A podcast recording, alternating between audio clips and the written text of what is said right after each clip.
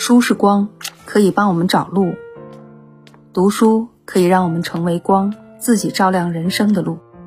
欣然读新书，每周和你一起解读一本新书。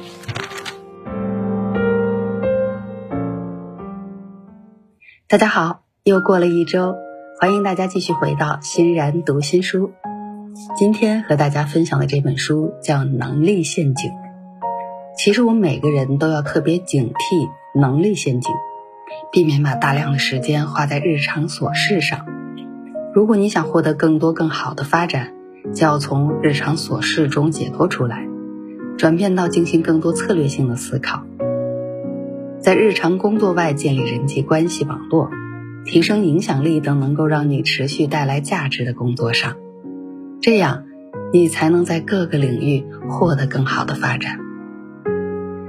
在大多数人的观念里，能力是一种优势。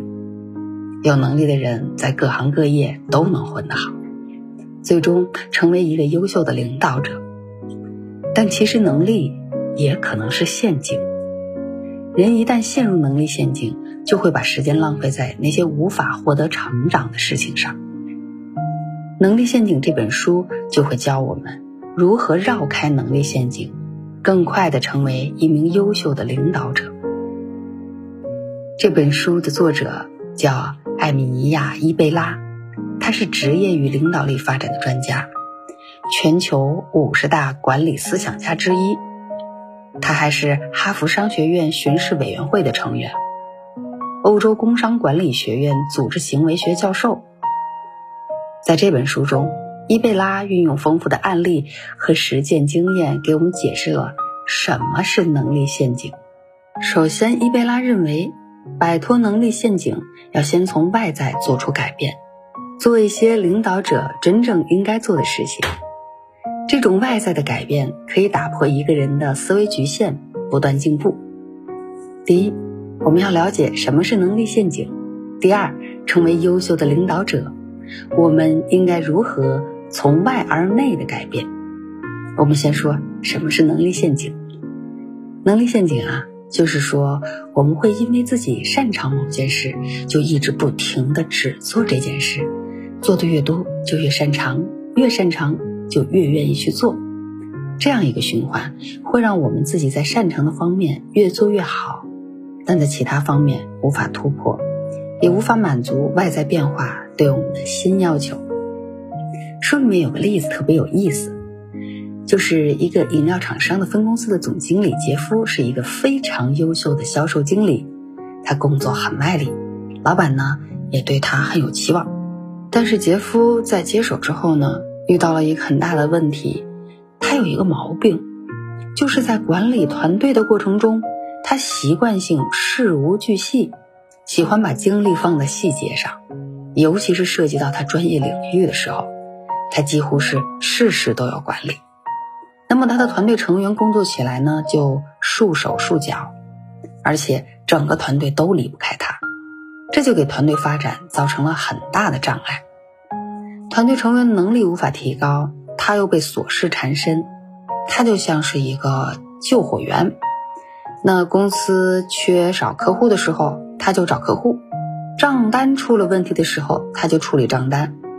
他总是觉得只有亲自解决了这些问题才能安心，但杰夫没有意识到的是，自己忽略了做领导者更重要的事，比如花时间维系和团队重要成员的关系，考虑公司长远的战略规划以及自己的角色转变。杰夫陷入的困境就是能力陷阱。能力陷阱的本质其实是一种思维定式，我们过去形成的知识、经验和习惯。都会形成固定的认知，而这些固定认知经常成为成长路上的绊脚石。有些人即使坐上了领导岗位，也不能像领导者一样做事。这就是为什么很多人能够胜任本职工作，却不能成为一个优秀的领导者。很多领导力训练的方法会告诉你，摆脱思维陷阱就要学会自省。但实际上，这种由内而外的方法并不是好方法，因为一个人的思维方式很难改变，光靠思考根本没用。还是得先改变外在，通过外在的行为改变思维。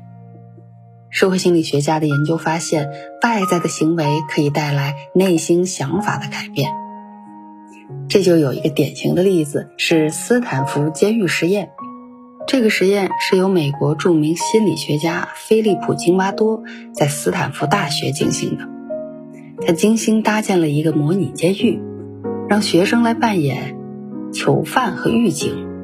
最终，这些学生都深深因为环境陷入了角色，做出了很多惊人的举动。扮演狱警的人开始虐待同学，扮演囚犯的人变得胆小懦弱。通过改变这些学生的环境，实验人员成功的改变了他们的思想。同样的道理，想要成为一个优秀的领导者，就要像领导一样做事，比如积极参与一些不熟悉的项目，和各种各样的人打交道，又或者采取新的工作方法。虽然这个过程充满挑战，但新的经历可能改变你最初的想法，从而改变你的思维定势。而且，一旦你开始像领导一样做事，身边的人也会对你改观，他们会觉得你越来越像一个真正的领导者。这种社会认同也会让你更加自信，你也会更容易抓住机会，展现自己的领导能力，这就形成了良性循环。那么，我们应该如何从外而内的改变呢？这就是我们要说的第二个方面。书中认为，从外而内的改变。主要包括三个方面，分别是重新定义你的工作、扩展你的人际关系以及改变你的自我认知。这三个方面构成一个相互支持的关系，帮你塑造你的领导者身份。先说第一个方面，重新定义你的工作。在职场，领导者和普通员工的一个重要区别就是，普通员工的任务就是高效完成每天的既定工作。而领导者必须站在更广阔的角度去审视自己的工作，他不仅要审时度势，带领公司向正确的方向发展，还要不断的自我成长。这就要求领导者改变对工作的定位，不要把日程表排得满满的，而是要花一些时间做一些领导者真正应该做的事。而真正该做的第一件事，就是成为桥梁型的领导。在很多人看来，领导者的角色是给团队设定一个清晰的目标，给每一位成员分配一个清晰的任务，制定内部管理的规范，并且和团队成员定期交流，对他们的表现进行评估反馈。这些的确是一个领导者该做的事情，但只是做这些还不够。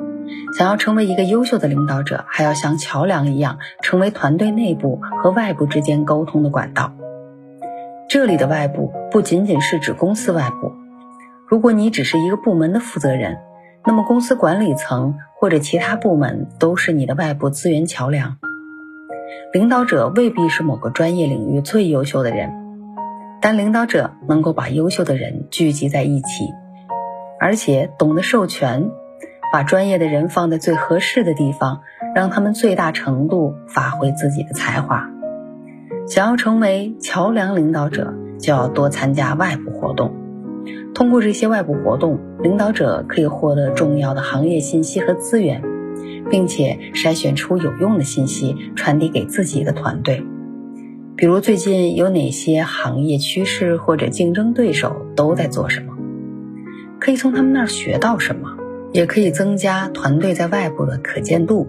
提高团队的声誉，以便他们获得更多的支持和机会。比如，很多律师事务所的合伙人，除了协助客户处理日常法律事务，也会参加各种各样的行业论坛，甚至自己举办一些小型座谈会，来提高个人和团队的行业声誉。对于他的下属来说，跟随这样的领导，也会有更多机会扩展眼界，参与更多具有行业影响力的好项目。领导者应该做的第二件事是提出有远见的策略。优秀的领导不仅要发现公司发展过程中的问题，还能提出有远见的策略。有远见的策略就是能让公司获得长远发展的策略。它不仅是一种对公司未来的设想，还要给公司制定明确的目标。而这些目标将决定未来这个团队的时间主要花在哪里，以及如何实现这些目标。比如，一家传统石油公司想要发展新能源业务，领导者先要想清楚公司追求的到底是什么，公司的核心竞争力是什么，以及新业务需要搭建一个怎样的团队，然后再制定具体的业务目标，比如提高新能源的交易量。增加市场份额等等。领导者真正应该做的第三件事情是提升影响力。领导者的影响力由三个因素决定：好的想法、展现想法，以及领导者的个人魅力。好的想法，我们之前说过，就是那些能够帮助公司长远发展的策略。但除了好的想法，领导者如何展现这个想法的过程，以及他个人的魅力，也会影响领导者能不能得到支持。对于如何展现自己的想法，好的领导通常不会直接命令下属执行自己的新策略，而是会先聆听别人的意见，并且告诉别人为什么他要制定这样的策略。这个过程中，听众会自己判断老板说的靠不靠谱。他到底有多大的决心执行这个策略？他有什么好办法执行这个策略？这些问题都会影响一个好的想法能不能真正执行下去。除了好的想法和他展现的过程，领导者的个人魅力也很重要。这里有个例子，说南加州大学的管理学教授杰康格发现，有领导力的领导者身上都有三个共同点。第一，人生阅历丰富，有坚定的信念；第二，能通过讲述个人故事和他人进行良好的交流；第三，言行一致。那撒切尔夫人就是典型的例子，她的经历本身就是一个传奇，在一个男性主导的社会，成功开拓自己的事业，成为英国第一位女首相，并且在英国推动了一场翻天覆地的改革。其实，撒切尔夫人小时候家境贫苦，家里连自来水都没有，除了生活必需品，她的童年几乎一无所有。所以，她学会了节俭和理财。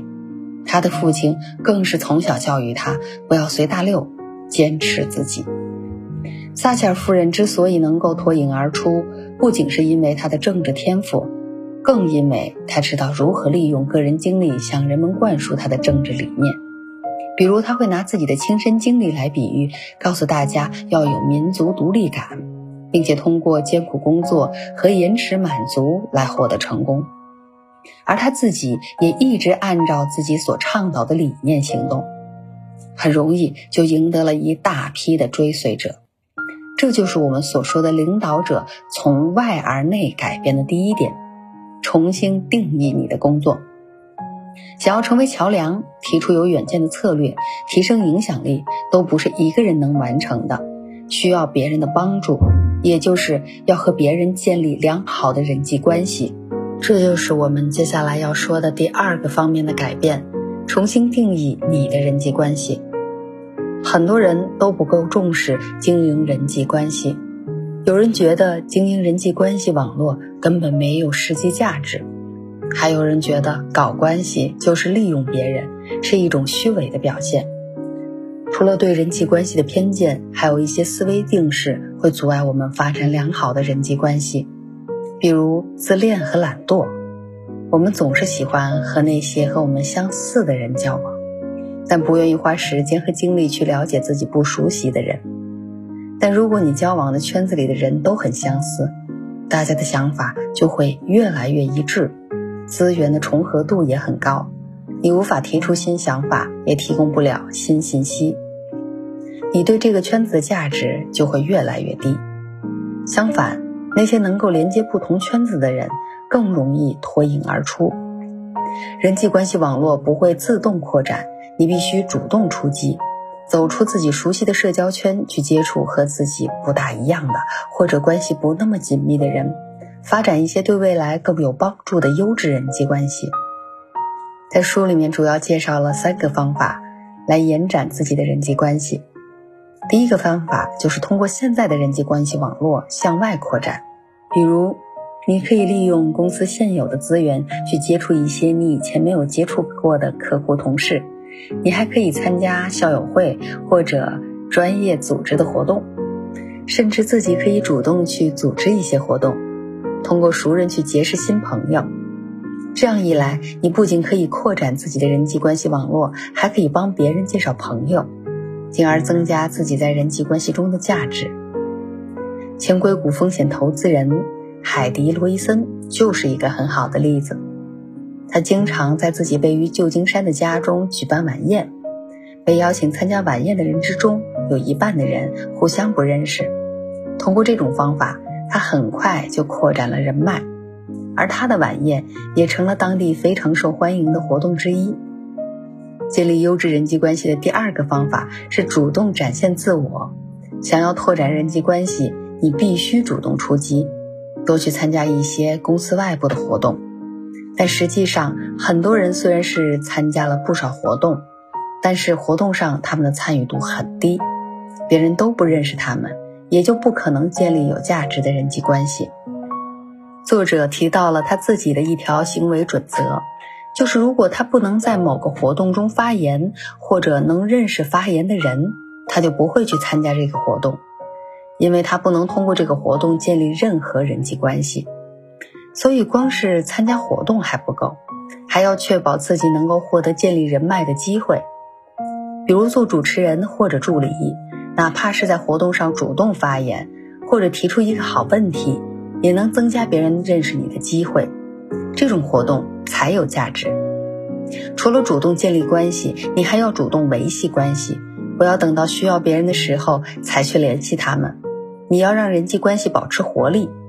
对于人际关系网络中重要的人物，可以定期和他们吃个午饭，喝个咖啡，哪怕频率不高或者时间很短，你们的关系也不会中断。建立优质人际关系的第三个方法是善于用自己的兴趣建立人脉。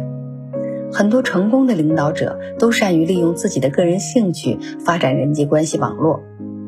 比如一个投资银行家，每年都会邀请重要的客户和朋友们一起去看戏剧。看戏前还请他们在附近的酒店吃饭，那用这种方法吸引了很多同样喜欢看戏的人。通过这些活动，这个投资银行家成功的扩展了自己的业务，而且很多合作都是在饭桌上谈好的。除了线下活动，还可以利用社交媒体来宣传自己的爱好。例如建一个微博账号，或者经常发发朋友圈，以此来吸引更多相同兴趣的人。但是有一点一定要注意，在建立人际关系的过程中，要定期去审视自己的人际关系网络，多和优秀的人做朋友。你不仅有了奋斗的目标，也能在遇到困难和挑战的时候得到帮助。书里面有这么一个有趣的例子，有一个生物学家叫安德鲁，他对于科学研究的商业化问题很感兴趣，但是他学术界的朋友呢却鄙视商业活动，所以安德鲁通过自己过去的一个搭档，认识了一群志同道合的科学家，他们都支持把学术研究商业化。比起过去的圈子，安德鲁更喜欢这个新圈子。后来，这个新圈子的成员一起建立了一个研究中心，希望帮助学术界和商业界建立联系。那安德鲁被推举成了这个中心的管理者，成功转型。这个例子告诉我们，好的同伴不仅为你树立榜样，而且也能在重要的时刻给你支持。好了，总结一下，想要成为优秀的领导者，你要改变的第二个重点就是重新定义你的人际关系，也就是从现在的人际关系网络开始，积极主动的扩展自己的人脉，和更优秀的人做朋友。外在的改变会带来一个人内心的变化，但工作和人际关系都发生变化的时候，这个时候就要坐下来反思，把这些外在的变化转化为内心真正的改变。这就是领导者要做的第三个方面的改变：重新定义你自己，也就是改变你对自己的观点和看法。成为领导者的道路上，很多人会陷入一种心理缺陷，叫真实性缺陷。他是说，一个人在做的事让他觉得背叛了真实的自己，从而陷入愧疚。那么，作者在哈佛大学给 MBA 学生上课的时候，就陷入过这种他称之为真实性陷阱的情况里。因为作者他自己觉得为人师表不仅要学识渊博，还要认真负责，所以他总是花很多的时间在备课，确保自己不会回答不上来学生的问题。但是，因为他更多的时间花在怎么讲课的技术上，所以他讲课的方式太严肃。讲课的内容太学术，学生根本不爱听。有一个老教授给了他一个建议：做真实的自己。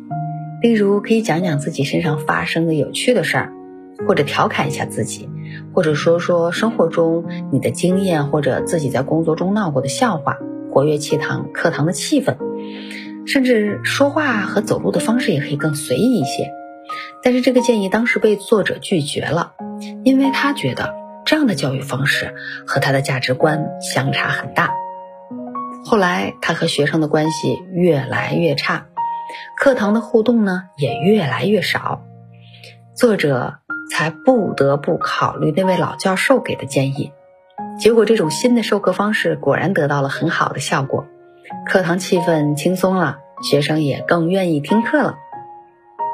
同样的真实性陷阱也会出现在领导者的身上，特别是那些刚当上领导者的人，他们可能会出现三种表现：第一，很难和团队保持合适的距离，不是太远就是太近。如果太远，你可能得不到下属的支持；但是太近，有些要求就不好意思直接提了。第二种表现呢，是觉得自己在控制别人。比如有人觉得推销自己的观点，或者跟下属打感情牌，都是虚伪的表现，是在利用别人。第三种情况是，有些人会自动过滤到一些不好的反馈，哪怕是有建设性的批评意见，也听不进去。人一旦陷入了真实性的陷阱后，就会更愿意做那些自己熟悉的、能让自己舒服的事情。他们不愿意根据环境的改变来调整自己，也就无法成为优秀的领导者。那又如何改变对自己的看法，重新定义自己呢？作者提出了三个方法。第一是模仿优秀的领导者，你可以找一个目标，观察他的言行举止和领导风格，记录下从他们那里学习到的东西，模仿他们是怎么做的。这个过程中，你会学会站在优秀领导者的角度看待这个世界，重新定义自己。第二个方法是设定学习目标，而不是表现目标。什么意思呢？学习目标指的是那些对自己真正有价值的目标，而表现目标是指那些在别人面前显得自己有价值的目标。哈佛心理学家罗伯特·吉根和他的同事发现呀，很多人在工作的时候就会把大量的精力花在获得好的表现上，例如维护自己的名声。不在其他人面前暴露缺点等等，这会让人担心失败，不愿意去尝试自己不熟悉甚至有挑战的事情，比如承担自己领域外的工作，或者尝试一些新的业务模式。但往往这样的事情才能让人真正成长。重新定义自己的第三个方法就是学会灵活讲述自己的故事。我们之前提到过。领导者可以结合自己的个人经历讲故事来提升影响力，但你的故事不应该是一成不变的，而是随着你的经历在不断改变。你应该重新思考自己的故事，从而找到新的观点来扩展对自己的认识。要不断的去修改自己的故事，就像我们不断修改自己的简历一样。当你的目标改变时，你的故事也应该随之改变。这样。你才能赢得观众的共鸣。这不是让你去编小说，而是选择性的讲述那些对你更有用的故事。这么举个例子啊，如果你想成为一个优秀的领导者，就不要强调自己关心周围的人，因为这些故事呢，会把你的形象设计成一个友好的、忠诚的同事的形象，而不是一个能承担责任的领导者。你应该讲的故事呢，是要证明你有勇气。并且能够承担责任，比如你到陌生城市独立生活过的经历，在重新认识自己的过程中，要注意，我们应该把身份认知当做游戏一样去玩，也就是抱着游戏的心态去了解自己，这样一来，你不用要求自己必须成为什么样子，只是享受这个不断发现自我的新过程，反而能发现更多的可能性。所以，想要成为一名优秀的领导者，你要先表现得像一个领导者，先行动后思考，由外而内的做出改变。